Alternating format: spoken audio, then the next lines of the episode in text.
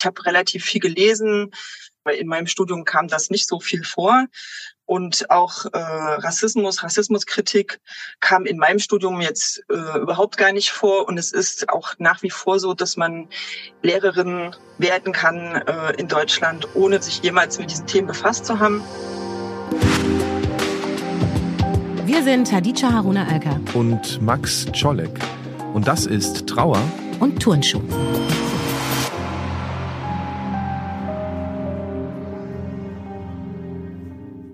Los geht's. Alle wieder da, alle wieder da. Hadija, bist du am Mikrofon? Ja, ich bin da. Hey, Hadija, alle schön. Hello, alle wieder hier. Meine sehr verehrten Damen und Herren, herzlich willkommen zu Trauer und Turnschuh. Schön, dass Sie wieder eingeschaltet haben. Hallo Max, ja. Hallo also, Hadija. Und alle, die uns äh, beim laut Nachdenken zuhören, was uns sehr freut, dass es eine wachsende Gemeinschaft gibt, die uns rückmeldet, dass sie uns hört. Ich will nur noch mal meine Freude darüber ausdrücken, weil wir sind heute in Folge 6 und wir haben eine ganz schöne Reise hinter uns. Ankommen, Feld aufreißen, über Westdeutschland, na, die DDR, nach 45 reden, Postnationalismus, noch weiter zurückgedreht das Rad, Kolonialismus. Diese Zeit mit dem Nationalsozialismus verbunden ganz schönes Paket, was es da zu vermitteln gibt. Und vermitteln ist unser Stichwort. Genau, also wir haben letzte Folge ja gesagt, dass wir Diskriminierungskritik nicht getrennt denken sollten. Ne? Das haben wir am Beispiel von Kolonialismus und dann mit dem Interview mit Manuela Bauche.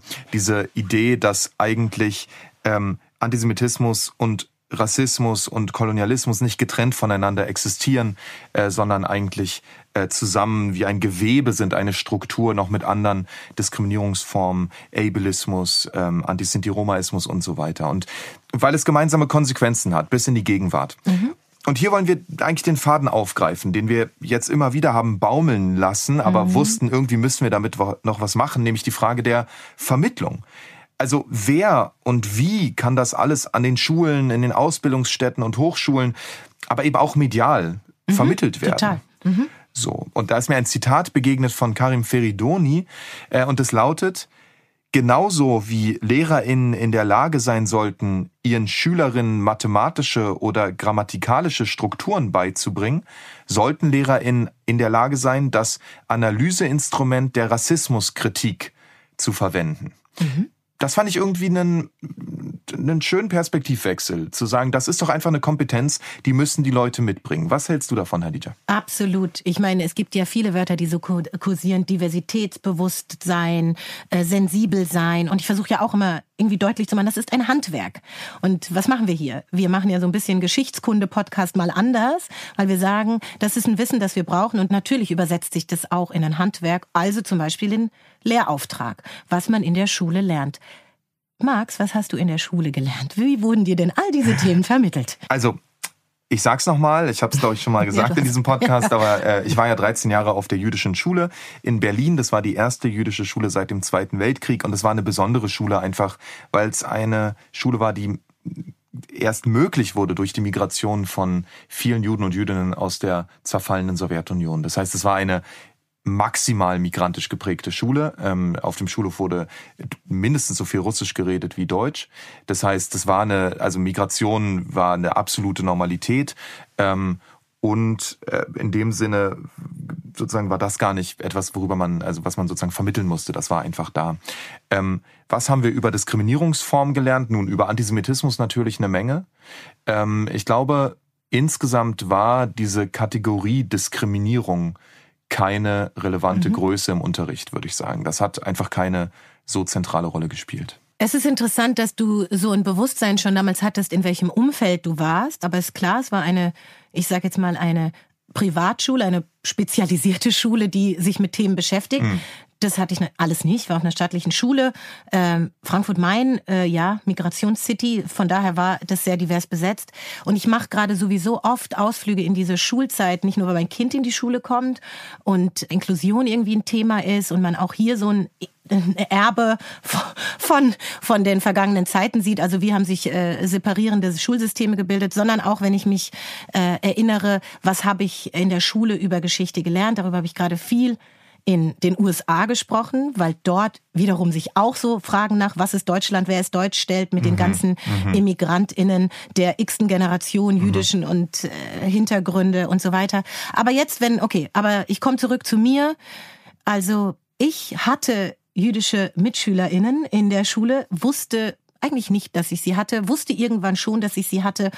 Ähm, aber es war nicht besprochen. Ich habe auch keinen Rassismus besprochen. Ich habe also vieles waberte. Mhm. Ich erinnere mich sehr genau, dass wir mh, mm, Schindlers Liste geschaut haben. Mhm. Der kam 1993 mhm. in die Kinos und ich weiß vor allem von der Bildung, die mir meine Mutter hat zukommen lassen, mhm. weil ich mit ihr glaube ich, war 17, ähm, zu einem Seminar äh, gefahren bin, na, ins KZ in Buchenwald. Und weil ich von ihr Bücher bekommen habe und ein Titel ist mir im Gedanken geblieben, ich kann mich nicht mehr genau an den Inhalt erinnern, aber äh, so biografische Bücher geschenkt bekommen zu haben, wie Das Mädchen im roten Mantel. Das heißt, ich habe eher außerschulische Bildung erfahren. Mhm.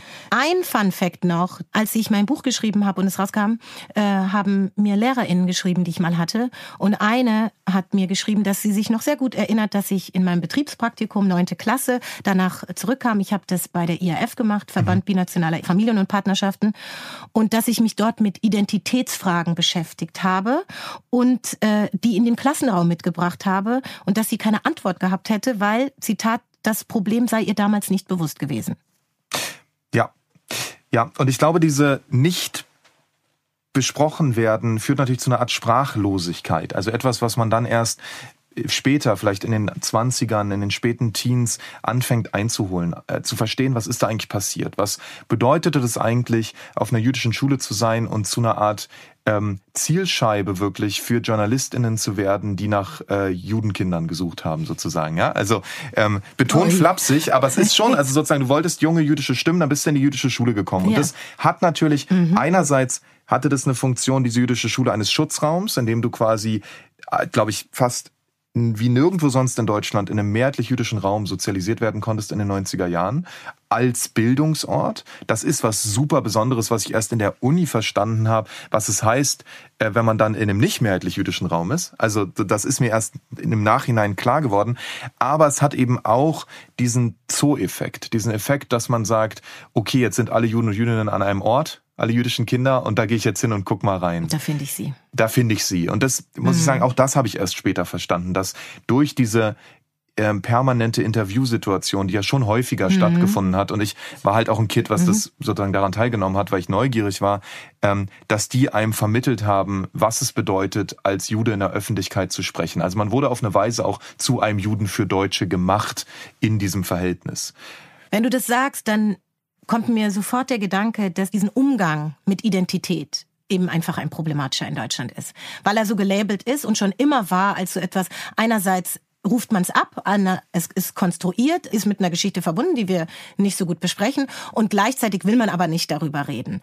Zum Beispiel im College, wo ich jetzt war, haben Studierende mal gesagt, äh, das wäre eigentlich so toll, wenn es ein Lehrfach gäbe im Unterricht, was die Leben und die Perspektiven, die Geschichte der Marginalisierten einer Gesellschaft thematisiert. Und dann dachte ich so, ja, wir haben sowas nicht. Das wäre ja so ein Ort, wo es eher weg von diesem biografisch individuellen, sag doch mal, wie war es bei dir in der Familie, mehr so zu einem Kollektiv Gedanken. Das ist einfach ein Kompetenzthema. Und das finde ich einen super wichtigen Punkt, weil in der jüdischen Schule sich natürlich nicht die Frage stellte, was ist jüdische Lebendigkeit, aber jenseits der jüdischen Schule und da, ja. da ist ja schon ein Blick in viele, das ändert sich auch gerade, aber schon auch in viele Ausstellungen zu äh, Shoah oder auch in jüdischen Museen ähm, ähm, irgendwie Ausdruck auch davon gewesen, zumindest damals, dass Juden und Jüdinnen eben vor allem mit der Vernichtung, mit der Diskriminierung, mhm. mit der Gewalt assoziiert waren. Und so gilt es, glaube ich, für andere Minderheiten auch. Dass sozusagen Sinti und Romnia in der Shoah umgebracht wurden, das sozusagen hat man möglicherweise, wenn überhaupt noch auf dem Schirm. Aber was Sinti und Romnia für eine Kultur hatten oder wie die quasi in Deutschland gelebt haben davor, das wissen wir tatsächlich nicht. Ähm, und ich glaube, diese komische Situation, in der selbst noch die Thematisierung von Diskriminierung, die ja schon häufig gar nicht stattfindet, immer noch nicht die Thematisierung von Lebendigkeit bedeuten muss, sondern eigentlich die Thematisierung der Fantasie über die anderen. Mhm. Das, glaube ich, ist, ist irgendwie wie so eine doppelte Problematik, ähm, ähm, an die wir jetzt vielleicht in dieser Folge etwas näher rantreten können. Und vielleicht noch ein Gedanke dazu, wenn du sagst, Lebendigkeit kann man ja auch doppeldeutig verstehen. Also lebendig wäre ja auch zu sagen, die leben noch im Sinne von äh, die Zusammenhänge herstellen. Und darüber haben wir auch mit Manuela Bauche in der äh, vergangenen Folge gesprochen, mhm. nämlich zu sagen, was ist das Erbe heute? Was haben wir jetzt davon mhm. sozusagen? Und deswegen reden wir ja auch. Und vielleicht machen wir doch mal einen Turn Stichwort Zeit für Ping-Pong. Äh, wir reden über Kompetenz im Klassenzimmer. Was, was, was passiert da eigentlich? Und äh, an dieser Stelle wieder unser Dank an Corinne Kassner für die großartige Hintergrundarbeit, für die Informationen, mit denen wir hier versorgt werden. Vielen Dank. Also, unser Ping-Pong heißt, was passiert in den Schulen, den Lehrplänen, in der Realität? Ich fange an. Laut den Lehrplänen für den Geschichtsunterricht muss der europäische Kolonialismus zum Beispiel thematisiert werden, aber in keinem Bundesland unbedingt auch der deutsche. Deutsche Kolonialgeschichte wird dabei vor allem als ein Aspekt der Außenpolitik im Kaiserreich und Vorgeschichte des Ersten Weltkriegs und unter dem Stichwort Imperialismus behandelt. Das heißt, das Thema der wirtschaftlichen Interessen Europas an der Kolonisierung und ihre Rückwirkung in den Raum des Deutschen Reiches zum Beispiel wird quasi nicht thematisiert. Laut American Jewish Committee in Deutschland ist Antisemitismus zwar meistens Bestandteil der Curricula und wird auch in unterschiedlichen Fächern behandelt, aber lediglich im Kontext von NS und dazu abstrakter, datenbezogener Unterricht, der die SchülerInnen meistens nicht für die politische Aktualität sensibilisiert. Genau, und wenn es um jüdische Geschichte in Deutschland geht, dann ist es häufig eigentlich eine Schnittstellengeschichte zwischen jüdischer und deutscher äh, Gesellschaft. Das heißt, dass hier ähm, der ganze Raum von Jüdischkeit, der nicht sich mit der deutschen Seite überschneidet, gar nicht zur Sprache kommt.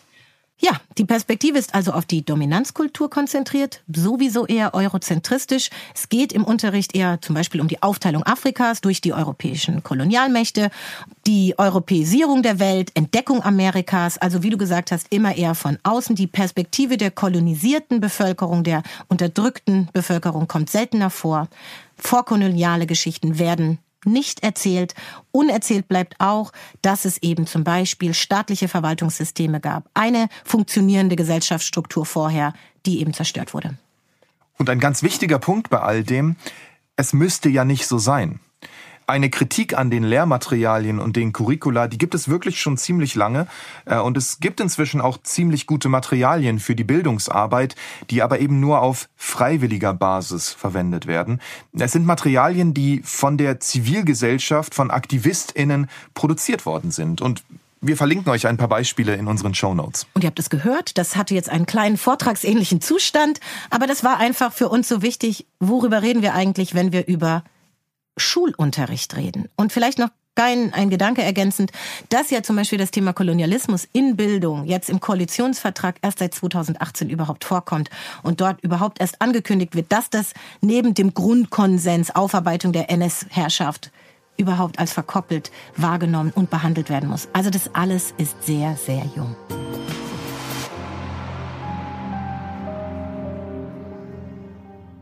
Auffällig ist für mich ja so eine gewisse Einseitigkeit. Darüber wollte ich gerne noch mit dir sprechen. Also, dass, äh, wie wir jetzt gehört haben, Antisemitismus eher in Bezug auf die Shoah auftaucht, dass die Gegenwartsbezüge äh, eben fehlen. Also für mich war das jetzt so dieses, diese Erkenntnis, was eigentlich früher gefehlt hat. Die hat schon auch was mit mir gemacht. Wenn du das so hörst, ist so dieses Nacharbeiten, nicht nur Nachjustieren von anderen zu fordern, sondern selbst nachzuarbeiten. Dafür ist so viel Kraft draufgegangen. Mhm. Und ich sehe das bei jüngeren Menschen, dass sie immer noch wieder und wieder diese Kraft aufwenden müssen in all den Debatten, die es eben um Schule auch eben gibt, um dieses Thema Vermittlung. Total. Ähm, also ich sehe das auch. Ähm, lebenslanges Lernen, wenn man so will. Äh, das ist, glaube ich, auch, lässt sich nicht den Leuten abnehmen. Man muss diese Dinge immer wieder neu durcharbeiten. Ich möchte nur hoffen, dass durch eine Arbeit, die vielleicht in einer Kohorte, in einer Generation vor mir passiert, dass ich von einem anderen Punkt starten kann und dann vielleicht ein kleines bisschen weiterkomme. Das wäre das eine. Und das andere, dass sich die Kontexte natürlich verändern. Also sowas wie Thema Klimakrise, ähm, was äh, Quasi bei der letzten Folge, äh, die wir hier aufgenommen haben, zwar erwähnt hat, worüber wir dann aber gar nicht geredet haben. Das ist natürlich etwas, das tritt jetzt noch als neue Problematik hinzu. Und über die ähm, denken ja junge Menschen auch sinnvollerweise nach und machen sich große Sorgen. Und das müsste jetzt auch mittelfristig in den Curricula viel zentraler auftauchen, auch in der Verbindung zu Ausbeutungs- und Gewaltstrukturen. Also wir erleben dadurch, dass, dass die Dinge weitergehen, auch einfach immer wieder neue Themen, die wir wieder aufgreifen und einarbeiten müssen. Ähm, und das finde ich ist eine denkerische Aufgabe, die wird einfach nicht aufhören können, weil es immer, immer was Neues gibt. Ja, und es ist wichtig, was du sagst, auch dahingehend, dass wir ja immer wieder diese Debatten in Schule um Literatur zum Beispiel haben, immer wieder über Sprache, das N-Wort und dann wird sich so festgehangen an einer Sache. Dabei geht es eben um dieses größere Ganze, also nämlich die Frage, nicht nur die Frage, ob so ein Kant rassistisch war oder eben so rassistisch wie die Zeit rassistisch war, sondern eben auch, wie gehen wir mit so Gegenwartsbezug um? Also wie nehmen wir die Vergangenheit, die Schriften, die Bücher, die Stoffe, mit denen gearbeitet wird im Unterricht. Und wir hatten ja gerade die Debatte um Tauben im Gras als Abiturstoff in Baden-Württemberg. Und die wurde ja angestoßen von einer Lehrerin, Jasmin Blunt, und getragen dann eben von einer Petition, die vom Verein Mein Ich gegen Rassismus äh, unterstützt wurde. Über 10.000 Menschen haben das unter, unterschrieben, ProfessorInnen, Medienschaffende, der, der Landesschülerinnenbeirat. Und das ist für mich so ein Zeichen, an diesen Stellen zeigt sich immer diese Leerstelle, immer diese Diskrepanz der Trennung. Was denkst du? Bei der Diskussion ging es ja um ein Buch, was äh, als ein wichtiges literarisches Zeugnis der westdeutschen Nachkriegszeit gilt. Äh, Wolfgang Köppen, Tauben im Gras.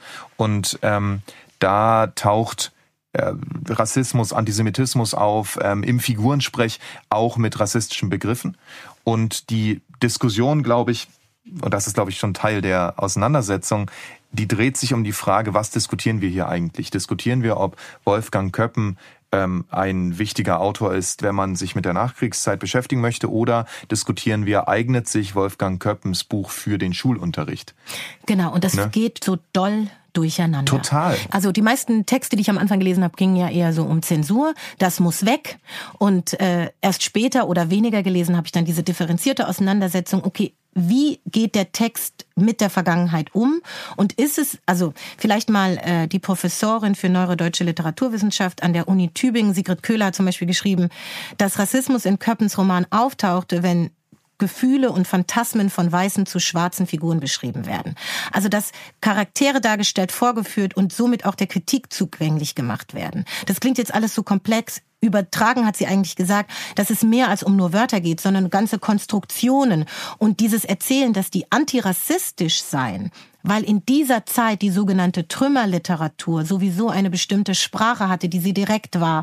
Und also das ist alles Zeitzeugnis, müsste alles eingeordnet werden, um es antirassistisch zu erklären in einer Zeit mit der Frage, ob das, was damals antirassistisch war, heute immer noch antirassistisch ist. Ziemlich komplexe Vermittlungsaufgabe. Richtig. Genau, das, das und dafür braucht es, und das glaube ich das, ähm, worauf es dann auch immer wieder zuläuft, eine Kompetenz. Ja. Ne? Und das ist, was äh, auch eine ähm, Professorin von der Uni Trier, eine Literaturwissenschaftlerin Andrea Geier im Deutschlandfunk gesagt hat. Das ist nämlich ein riesiges Problem, sagt sie, in der kritischen Reflexion von Rassismus und der Vermittlung von Rassismuskritik im Unterricht gibt. Also das Problem ist sozusagen nicht in Klammern nur Wolfgang Köppens Tauben im Gras, sondern dass die Leute, die das dann unterrichten sollen, keine Kompetenz sich angeeignet haben oder beigebracht bekommen haben, mit diesen rassistischen Passagen umzugehen. Und ich glaube, das legt den Finger so irgendwie genau in die Mitte dieses Problems, dass nämlich, wenn man ein Zeugnis einer bestimmten Zeit, in der gewaltvolles Sprechen noch anders passiert ist, als wir es vielleicht heute tun, äh, behandeln will, da muss man auch wissen, wie man damit umgeht. Deswegen können wir auch, was dieses Buch angeht, egal ob äh, Menschen das jetzt gelesen haben oder nicht, so die Debatte über diese Art von Büchern der Vergangenheit, die ja, by the way, alle wahrscheinlich problematische Inhalte haben, weil sie zu bestimmten Zeiten formuliert wurden. Das heißt, dieses Thema Schonzonen, wie viel kann man den Leuten zumuten, den SchülerInnen zumuten, muss per se kritisch mit dieser Frage nach dem Kanon betrachtet werden. Also es muss einen zeitgemäßen Umgang geben. Das ist eine didaktische Aufgabe. Und die Frage ist sozusagen, wie macht man das? Richtig. Und diese Frage, wie macht man das, das ist eine praktische Frage. Und deswegen wollen wir jetzt mit einer Praktikerin auch ins Gespräch kommen, nämlich Michal Schwarze. Michal ist Politikwissenschaftlerin und Gymnasiallehrerin für Politik, Wirtschaft und Geschichte. Außerdem arbeitet sie als freie Bildungsreferentin für genderreflexive, Rassismus und Antisemitismus kritische schulische Bildung. Und darüber hinaus ist sie Teil des queer-feministischen Organisationsteams Cashit, Rhein-Main-Gebiet, queere Juden in Deutschland und Cashit Deutschland. Das vielleicht wichtig zu wissen, ist ein ähm, total wichtiger Verein zur Förderung der Rechte von und des Umgangs mit jüdischen LGBTIQ Plus in Deutschland. Michael, voll schön, dass du hier bist. Ja, total schön, dass du hier bist, weil wir kennen uns auch schon verdammt lange, nämlich seit dem Studium. Und nee. das habe ich 2006 äh, beendet. Und äh, genau, so lange äh, sehen wir uns, beobachten uns beim Sein und Werden und Wachsen. Nice. Und heute jetzt geht's uns um ähm, die Frage der Vermittlung in Bezug auf Diskriminierungskritik, aber eben auch in Bezug auf Lebenswelten oder wir haben es hier Lebendigkeit genannt. Ähm, und ähm, da bist du einfach eine Expertin für Michal. Äh, und ich denke, ich würde dich jetzt gerne erstmal fragen, was machst du denn? Ähm, wie, was, wie sieht deine Arbeit aus? Ja, ich freue mich auch, äh, dass ihr mich angefragt habt, ich hier sein kann. Und ähm, zu der Frage, äh, also ich bin Lehrerin in der Schule und habe gerade relativ viele Klassen äh, von der 8 bis zur 13, die jetzt ins Abitur gegangen sind. Normalerweise äh, habe ich auch Siebener, manchmal auch Sechser, also sehr große Spanne von SchülerInnen zwischen 12 und 19 Jahren äh, an einem Gymnasium ja in einer Großstadt äh, in Westdeutschland. Und da versuche ich mit meinen Fächern Rassismus, Antisemitismus kritische politische Bildung zu machen, weil das sind beide Fächer im, im Bereich der politischen Bildung. Ähm, das im Unterricht, äh, also didaktisch äh, umzusetzen und gleichzeitig aber auch so mit Blick auf Schulorganisationen und auch die ganzen außerunterrichtlichen Sachen so auszurichten, ähm, dass da eine ja, Rassismus, Antisemitismus kritische Haltung zum einen meinerseits irgendwie ja vorherrscht, ist ja, ist ja nicht so, dass man perfekt ist, sondern das ist eher so quasi so eine Perspektive und eine Haltung. Äh, auch Genderreflexivität wurde ja angesprochen. Ähm, und das andere ist aber auch die SchülerInnen halt dahin zu bewegen, dass sie da sich ähm, ja hin entwickeln können und auch ihre eigenen Perspektiven vor allem reinbringen, weil es ist nämlich nicht so, dass die von mir belehrt werden müssen, sondern äh, sehr viele bringen auch äh, ja eigene Erfahrungen mit und äh, auch vor allem kritische Sichtweisen auf durchaus auch auf Schule und Unterricht und ähm, so weiter das finde ich eigentlich auch immer ganz toll, dass ich auch selber lernen kann in der Schule. Nice, ja, super. Äh, lass uns das ein kleines bisschen aufdröseln, vielleicht auf zwei Seiten. Das eine ist die Kompetenz, die du als Lehrerin mitbringst und das andere ist die Schüler, Schülerinnen und was die mitbringen. Ich würde einfach mit dem ersten anfangen und fragen, was hast du denn für dich wie lernen müssen mitgebracht in diese Situation dafür, dass du das dass du dich da kompetent fühlst, dass du das machen kannst? Also ich würde erst mal sagen, also ich fühle mich oft, äh, also ganz oft eigentlich gar nicht kompetent, ja. weil man permanent irgendwie herausgefordert ist, auch durch die Schule, Struktur und Zwänge, die man so hat äh, und auch natürlich Schule als eine Institution, die zwar einerseits zu Emanzipation verhelfen will, das ist so der offizielle Bildungs- äh, und Erziehungsauftrag und gleichzeitig aber auch Diskriminierung eigentlich reproduziert in der Struktur durch mhm. ganz viele Sachen. Ähm, also da irgendwie sich kompetent zu fühlen, ist gar nicht so einfach. Ähm, ich habe relativ spät angefangen. Ich bin ja auch Quereinsteigerin quasi ins Lehramt. Ich habe erst äh, Magister studiert und bin dann noch über eine zweite Ausbildung ins Lehramt und habe also viel Zeit gehabt, mich zu befassen, auch mit jüdischer Geschichte, aber eben auch Geschichte des Antisemitismus, aber auch der Wirkung von Antisemitismus in der Gegenwart. Äh, habe da selber auch an der Universität Lehrerin äh, im Grundstudium ausgebildet für. Mhm. Also ich habe relativ viel gelesen, in meinem Studium kam das nicht so viel vor. Und auch äh, Rassismus, Rassismuskritik kam in meinem Studium jetzt äh, überhaupt gar nicht vor. Und es ist auch nach wie vor so, dass man Lehrerinnen werden kann äh, in Deutschland, ohne sich jemals mit diesen Themen befasst zu haben. Äh, ne, auch hier in Frankfurt, äh, wenn man da Geschichte auf Lehramt studiert, muss man niemals sich mit NS oder Holocaust befasst haben. Das ist so krass, ja. Sage ich jetzt nur mal als Beispiel. Das kann an anderen Unis anders sein, aber es ist keine Pflicht. Also ich habe ganz viel mir selber beigebracht und auch natürlich in Austausch mit anderen Leuten. Hadija ist eine äh, wichtige Person da, aber auch ähm, andere Freunde, Bekannte, Weiterbildung, Fortbildung, was man so macht. Äh, und ich habe halt ein persönliches Interesse ähm, natürlich auch an diesen Themen, weil ich zwar offensichtlich nicht äh, anders wirke oder aussehe, aber ich bin in der DDR geboren und sozialisiert, bin seit 25 Jahren hier in der westdeutschen Großstadt mhm. in hm. Frankfurt und da ist schon mal eine andere Perspektive. Dazu kommt, dass ich der jüdischen Religion angehöre. Also da halt, habe ich halt verschiedene Perspektiven, habe immer das Gefühl, so zu, verandert zu werden und gleichzeitig vereinnahmt zu werden mhm. in so ein weißes Kollektiv. Ähm, und das hat natürlich dazu geführt, dass ich mich dann eben auch kritisch befasst habe mit Normen und äh, Exklusion ähm, aber das ist eigentlich eher so eine Suchbewegung. Da kommt mir direkt der Gedanke, so die äh, Selbstpositionierung als äh, Lehrende äh, ist ja. für mich da jetzt auch. Also das eine ist sozusagen, was vermittelt die Person, die da vorne Unterricht macht, und das andere ist aber auch so, wie nimmt sie sich selbst wahr in ihrem Auftrag, der ja ein sehr machtvoller ist, weil du hast mhm. vorhin gesagt, was ist so der Auftrag für dich als Lehrende? Ähm, wenn ich so jetzt mal den Begriff Verbündete im Klassenzimmer, so du hast ja auch gesagt, ich lerne von meinen SchülerInnen. Was ist denn so eine Haltung, die so eine Suchbewegung ist? Das könnte ja auch ein Prinzip Prinzip sein, das wesentlich offener ist, als zu glauben, man müsste halt einfach schon alles wissen. Also ich sage eigentlich nie, dass ich Wissen vermittle, sondern äh, ich äh, konstruiere Gegenstände und versuche die Schülerinnen in dieser Struktur, ja, 45-minütig, 90-minütig, je nachdem, ähm, zu motivieren, sich mit was zu befassen. Also erstmal ist es wichtig, dass es immer wieder eine Notwendigkeit gibt, äh, sich selbst halt, also auch in seinen Normierungen das zu benennen. Ja, also äh, das finde ich wichtig. Also gerade wenn äh, man jetzt, ich sag mal, im historischen Verlauf sich mit Rassismus, Kolonialgeschichte auch den Kontinuitäten bis in die Gegenwart befasst, dann ist es wichtig, dass ne, die weiße Norm zu benennen und da sich auch zu verorten. Kannst du das mal konkret machen? Also lass mal kurz irgendwie Schülerin bei dir sein. Hast du so ein Beispiel? GK, du hast ein Thema.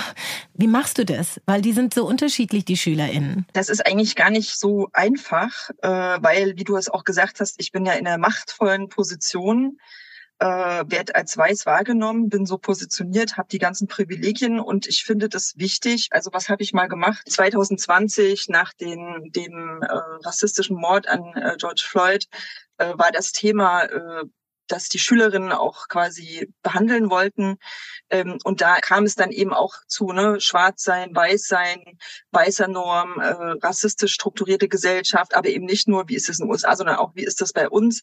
Und dann eben auch zu benennen, dass ich nicht von antischwarzen Rassismus betroffen bin. Ja, also das finde ich wichtig. Was ich auch wichtig finde, ist, dass man nicht SchülerInnen direkt äh, anspricht oder äh, die äh, verandert, sondern den Raum so öffnet, dass sich SchülerInnen jeweils selber positionieren können, sich beziehen können oder auch sich nicht beziehen müssen, sich entziehen können. Und weil es ist ja eben eine machtvolle Situation. Ich gebe Noten, ich habe ne, kein hierarchiefreier Raum und da ist das auch sehr ja grenzwertig manchmal, ja, was was äh, was gemacht werden kann.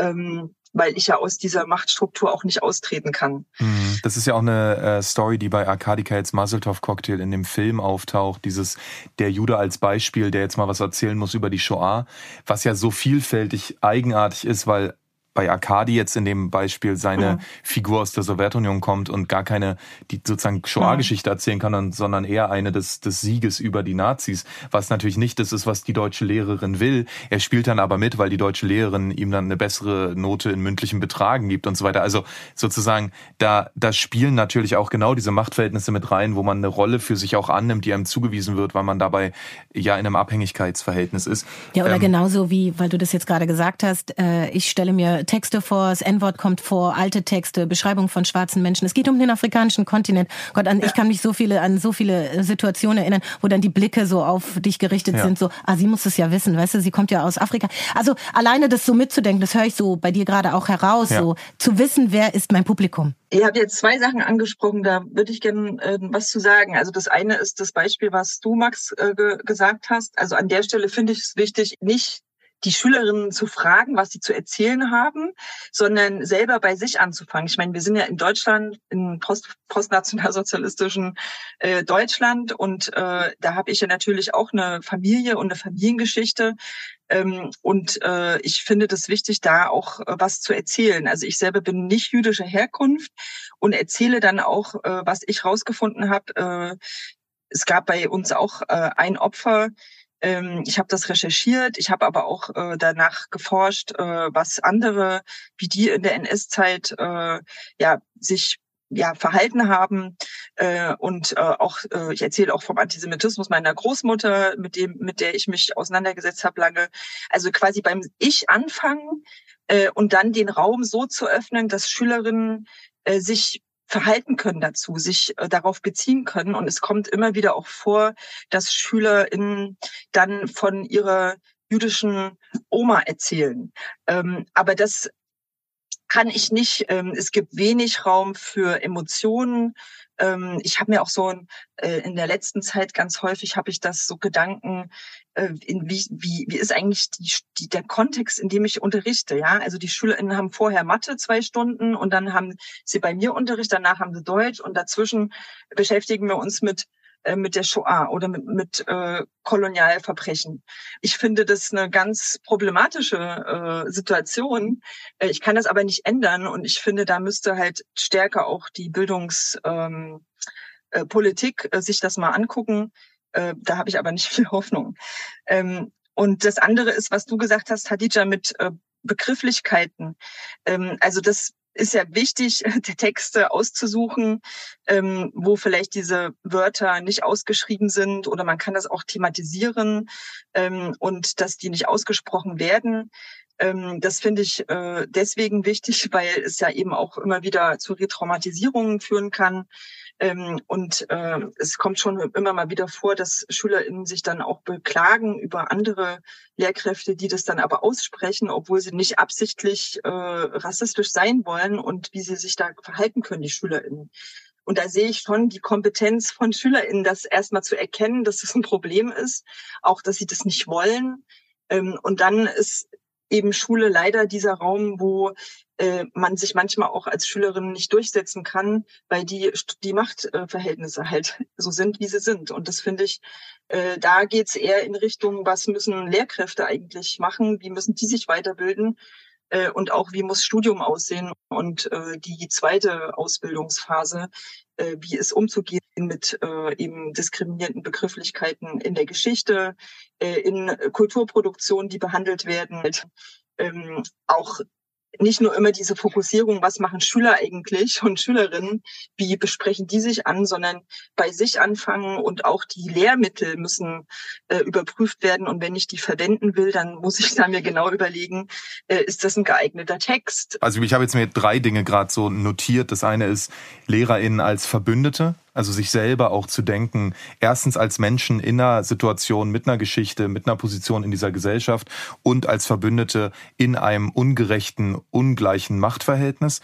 Das zweite ist, dass man die SchülerInnen auch als kompetent wahrnimmt und nicht nur als Probleme, was ja ein riesen Diskurs, ein Riesengespräch ist sozusagen. Ich habe mal einen, probiert, ein Weiterbildungsseminar für Leute, die an Schulen Europaseminare geben, äh, zu geben und habe probiert, über verinnerlichte Vorteile mit denen nachzudenken. Ich meinte die, aber die wollten nur über die SchülerInnen nachdenken. Ja, also ne, ist, so diese, diese Zuschreibung. Und das, das dritte war dieser Aspekt der Gefühle. Da saß ich kürzlich auf dem Panel ähm, zu Jugendtheater und da, da tauchte auch diese Frage nach, ähm, wo kann eigentlich die Wut auftauchen über mhm. die Geschichte, wie sie stattgefunden hat, über diese Ungerechtigkeit, über diese fortgesetzte mhm. ähm, ähm, Bereicherung und äh, das fortgesetzte Trauma, die fortgesetzte Abwesenheit der Menschen, die vernichtet wurden und nicht mehr da sind und so.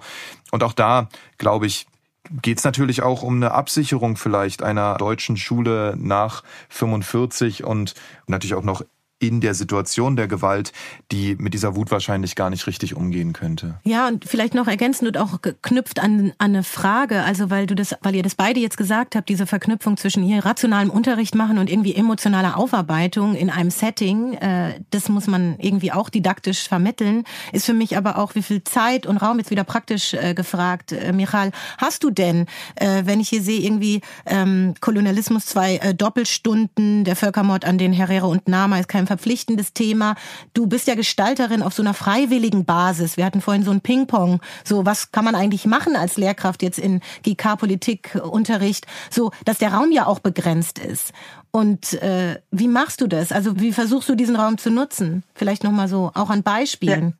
Ja, ja also es gibt so verschiedene, ich sag mal, Vorbereitungsmodi. Äh, das eine ist halt zu gucken, was ist die, also was müssen wir unterrichten an ich sag mal so, an Themen ähm, und dann zu überlegen, wie kann ich da dann äh, rassismuskritisch, antisemitismuskritisch oder auch genderreflexiv drangehen. Ja, also ich mache die Sachen nicht zusätzlich, sondern ich versuche Themen anzudocken ähm, an das, was äh, unterrichtet werden muss.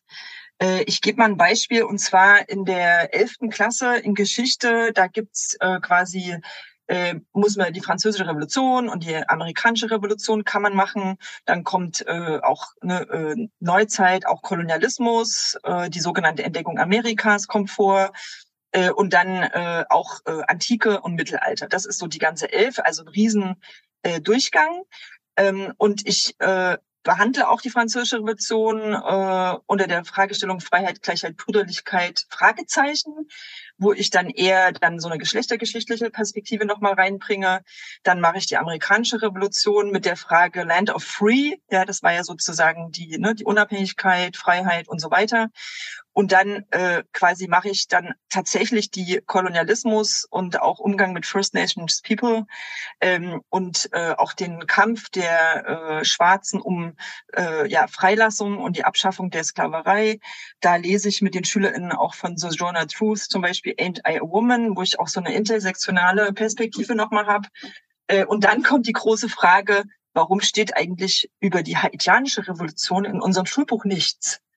Ähm, die ja zeitgleich oder zwischen der amerikanischen und der französischen Revolution stattfindet. Ähm, und äh, Haiti war ja auch eine französische Kolonie. Also das ist so das, was ich machen kann. Das steht jetzt nicht im Schulbuch. Das ist dann eben die Frage. Und dann äh, äh, versuchen wir das dann zusammen rauszufinden, warum das da nicht drin steht. Und können dann quasi das Thema, was vorgegeben ist, nämlich Kolonialismus, die sogenannte Entdeckung Amerikas, können wir dann quasi damit behandeln. Oder dann äh, machen wir griechische Antike, dann ist immer, ne, da wird die Demokratie erfunden und ähm, dann lernen wir, wie Demokratie funktioniert. Wir lernen auch, wer da alles nicht beteiligt sein kann und gehen aber davon aus, äh, dass das irgendwie das erste Mal in der Menschheitsgeschichte ist, dass Leute sich an Entscheidungsprozessen äh, äh, beteiligen können. Das ist aber eben nicht der Fall. Es gab halt schon viele andere Formen äh, in anderen äh, Gebieten, anderen Zeiten, äh, so global, wo äh, es auch äh, Entscheidungsprozesse oder Aushandlungsprozesse gegeben hat, wo viele Menschen eben einer Gemeinschaft beteiligt waren. Also da quasi immer wieder auch diese, ich sag mal, eurozentrische Erzählungen äh, zunächst mal so zu machen, wie das halt wie bei uns zum Beispiel im Schulbuch ist und dann eben quasi auch dahin zu kommen, das eher in Frage zu stellen, zu kritisieren, Ausschlussmechanismen, ähm, auch dialektische Sachen irgendwie rauszuarbeiten. Das ist natürlich sehr aufwendig, äh, aber ich finde gewinnbringend und es ist auch so, dass die Schülerinnen, obwohl das jetzt so kompliziert klingt, das sehr wohl auch nachvollziehen können.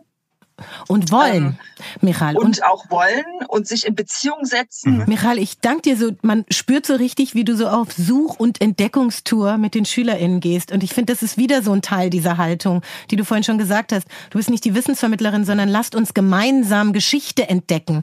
Was dann auch irgendwie ein Angebot ist, genau, was wir eigentlich hier machen, so die Lehrstellen aufräumen, nochmal Fragen stellen. Und ich will da jetzt irgendwie das auch teilen, weil ich es so schön finde, dir zuzuhören und auch dachte so, Gott, ich habe dir schon mal gesagt, ich wäre so gerne mal in deinem Unterricht gewesen. Ja, als Schülerin und deine erste Abi-Klasse, das muss ich jetzt mit allen teilen, hatte ja auch ein Band geschenkt. Sie haben dir ein Abschlussband gemacht und da stand ein Satz drin und das erzähle ich immer allen Leuten. Deswegen haben wir dich auch ein bisschen eingeladen, weil ich so Fan bin. Ja. Ähm, danke, äh, Frau Schwarze, Sie haben uns auf das Leben da draußen vorbereitet. Und ich finde, das ist auch nochmal so eine Message so an, was ist denn das für ein Beruf, wenn man Lehrkraft ist, wenn man, mhm. wenn man mit SchülerInnen, also sie aufs Leben vorzubereiten. Und eigentlich das jetzt nicht nur in einem Fach von GK, sondern eigentlich in allen Fächern. Danke, Michal. Vielen, vielen Dank. Michal, schön, dass du bei uns warst. Ja, vielen Dank. Tschüss. Okay, wow. Ich meine, jetzt haben wir doch schon wieder äh, ziemlich viel gecovert. Äh, verbündet sein von LehrerInnen, SchülerInnenkompetenz. Ähm, ich glaube, dass wir da äh, hervorragend weitermachen können, genau an der Stelle ähm, und über diese Frage von Vermittlung nachdenken. Was denkst du, Hadija? Ja, ich denke, dass äh, das Gespräch jetzt äh, eine total gute Argumentationsgrundlage ist, um über dieses Thema Zensur und wir dürfen nicht über die Vergangenheit reden. Jetzt kann man gar nichts mehr benutzen. Mhm. Also diese ganze Anti-Woke, Cancel-Culture-Tendenz, die ich so immer in diesen Debatten über Schule und dem Umgang mit Vergangenheit höre. Ich finde, sie hat total viele gute Argumente gebracht, wie man das machen kann, wie man Geschichte aktualisiert erzählt, zeitgemäß. Das sind für mich eher die Wörter. Und das bei der Frage nach ähm, Gewalt und ihrer Reproduktion vielleicht ähm, tatsächlich um eine didaktische Frage geht, also um die Frage, wie wollen wir in der Gegenwart eine Geschichte vermitteln, die gewaltvoll gewesen ist. Und manchmal habe ich den Eindruck, in dieser Debatte ähm, sind diejenigen am lautesten, die eigentlich keinen Bock darauf haben, die Gewalt der Geschichte überhaupt zu thematisieren. Die sagen dann, die Thematisierung selber ist eigentlich bereits ein Problem. Und Leute, die sagen, das ist zu gewaltvoll, slash, wir brauchen dafür andere Kompetenzen, die wollen nur die Geschichte sozusagen äh, verdrehen oder wollen sie anders erzählen und dann fällt so diese ganze äh, die deutsche Geschichte als ein positiver Bezugsraum und so weiter raus. Ja, ich meine, es ist ja auch viel einfacher, in so Skandalisierungsschleifen sich zu bewegen und äh, sozusagen auf so einer oberflächlichen Ebene ja eigentlich äh, zu diskutieren, als zu sagen, was sind eigentlich Kompetenzschleifen, die man noch drehen müsste und Schön. wo man auch nachjustieren muss, weil es eben, wie wir es ja auch gehört haben, in der Ausbildung nicht stattfindet.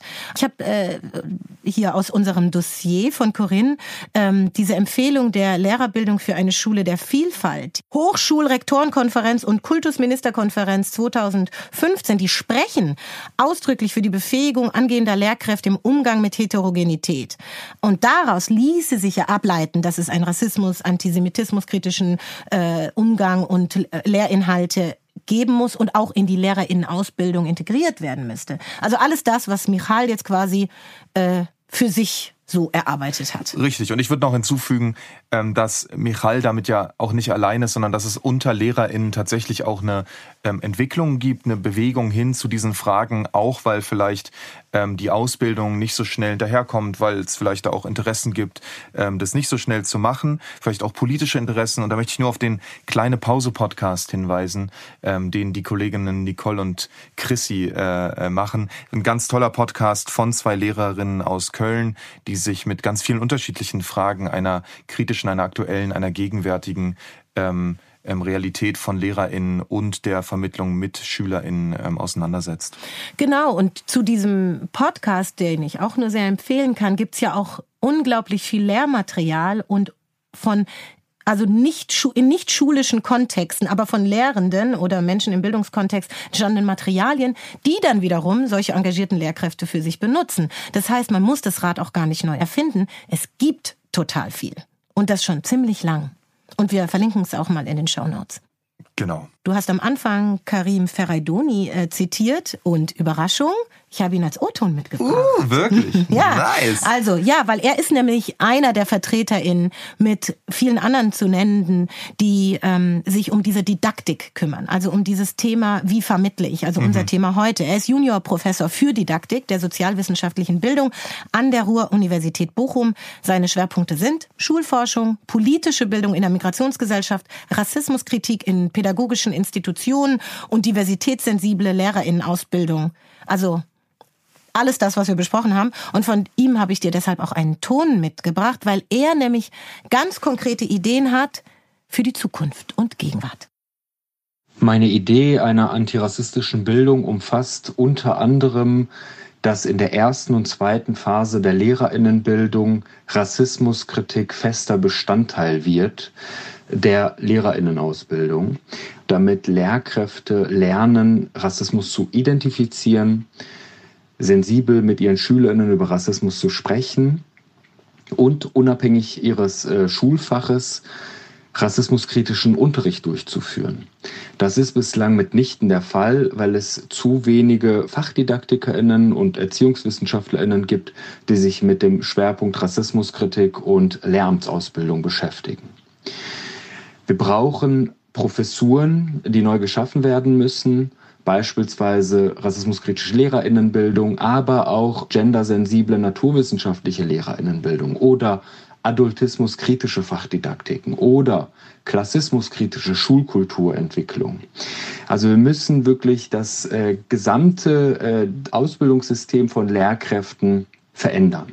Dann brauchen wir in den Schulen multiprofessionelle Teams, weil oftmals sind Lehrkräfte überfordert mit den vielen Ansprüchen, die an diesen Beruf herangetragen werden. Wir brauchen unabhängige Beschwerdestellen, damit sowohl äh, Schülerinnen als auch Eltern als auch Lehrkräfte äh, wissen, woran sie sind und an wen sie sich wenden müssen bei rassismusrelevanten äh, Vorfällen. Und der wichtigste und letzte Punkt ist, Die zu frühzeitige Selektion nach Klasse 4 bzw. 6 mindert den Bildungserfolg. Wir brauchen nicht mehr Schulen, wir brauchen eine einzige Schulform für alle Schülerinnen und wir müssen die frühzeitige Selektion nach Klasse 4 und 6 aufheben. Rundumpaket. Ja, ich finde das fasst alles nochmal richtig schön zusammen, was wir hier im Laufe des Podcasts äh, alles gesagt haben, was Michal auch gerade nochmal gesagt hatte. Ähm, viele Dinge, über die ich auch wie das erste Mal oder jetzt nochmal nachdenke, weil einem ja auch wie die eigene Schulzeit nochmal vor Augen steht und man überlegt, wie wäre das eigentlich gewesen, wenn alle zusammen Unterricht gehabt hätten? Oder wie wäre das gewesen, wenn die LehrerInnen ähm, ein Bewusstsein gehabt hätten für die unterschiedlichen ähm, Gewaltstrukturen in der Geschichte, über die wir geredet haben.